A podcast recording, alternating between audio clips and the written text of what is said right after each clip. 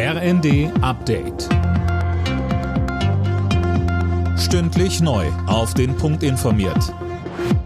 Ich bin Eileen Schallhorn. Guten Abend.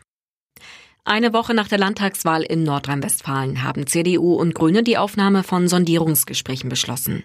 Dies teilten beide Parteien nach Sitzungen ihrer jeweiligen Landesvorstände mit. Die CDU von Ministerpräsident Hendrik Wüst hatte die Wahl am vergangenen Sonntag klar gewonnen. Die Grünen landeten mit einem Rekordergebnis auf Platz drei nach der SPD. In der Ukraine wird angesichts der aktuellen Lage das Kriegsrecht für drei weitere Monate verlängert. Das Parlament stimmte mit absoluter Mehrheit für die dritte Verlängerung seit dem Einmarsch der russischen Truppen im Februar. Derweil gehen nicht nur im Osten des Landes die Kämpfe mit aller Härte weiter. Die ukrainische Seite meldete zuletzt neue Luftangriffe in Kharkiv im Norden sowie Mykolaiv und Saporischja im Süden. Präsident Zelensky drängt weiter auf neue Verhandlungen, um den Krieg zu beenden. Der russische Chefunterhändler signalisierte zuletzt ebenfalls, auch der Kreml sei bereit, den Dialog fortzusetzen.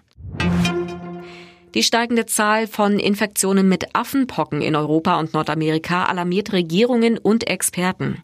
Großbritannien registriert nach Behördenangaben täglich neue Fälle. US-Präsident Joe Biden warte vor schwierigen Folgen, sollte sich die Krankheit weiter ausbreiten.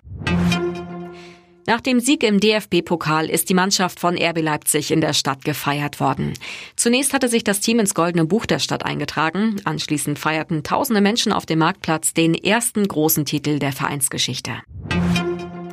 Bei der Eishockey-WM in Finnland hat die deutsche Mannschaft ihr vorletztes Gruppenspiel gewonnen. Gegen Außenseiter Kasachstan gab es ein knappes 5 zu 4. Am Dienstag geht es zum Abschluss gegen die Schweiz. Das Ticket fürs Viertelfinale hat die DEB-Auswahl bereits sicher. Alle Nachrichten auf rnd.de